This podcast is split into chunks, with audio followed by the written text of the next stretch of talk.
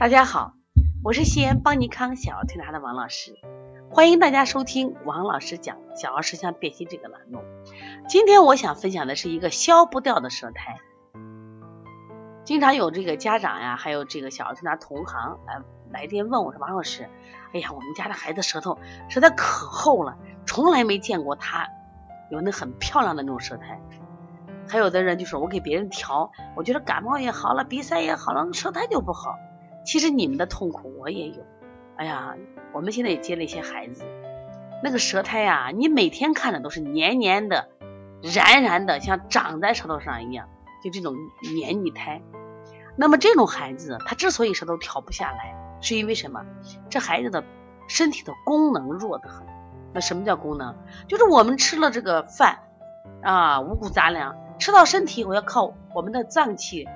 就发挥自己的能力，把这些食物转化成气血，才能供我们一天工作、学习、运动、劳动，是不是？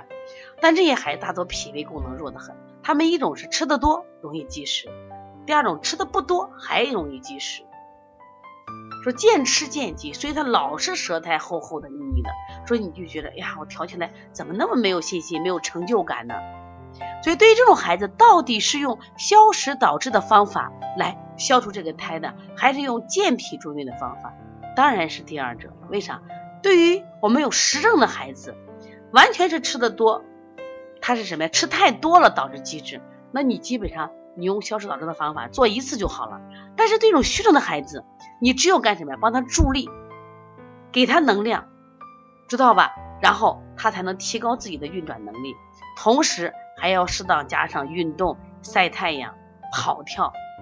好多家长说现在天气不好，雾霾不能运动。我说了，雾霾、下雨、刮风都不能影响我们的运动，因为运动量不够，这些孩子吃到身体的食物化不掉，就变成垃圾，垃圾就导致什么呀？身体就爱生病。像我的派派家长就说：“哎呀，我们家的孩子，你看这个受点风就生病了。”对呀。我说太弱了，那我们今天提供的三个舌象，大家看这三个舌头，夹夹的、稀稀的、寒寒的，每一个都是黏兮兮的，说很难调呀。这三个孩子都很爱生病，为什么爱生病？就是功能太弱了。所以说一定要用健脾助运的方法。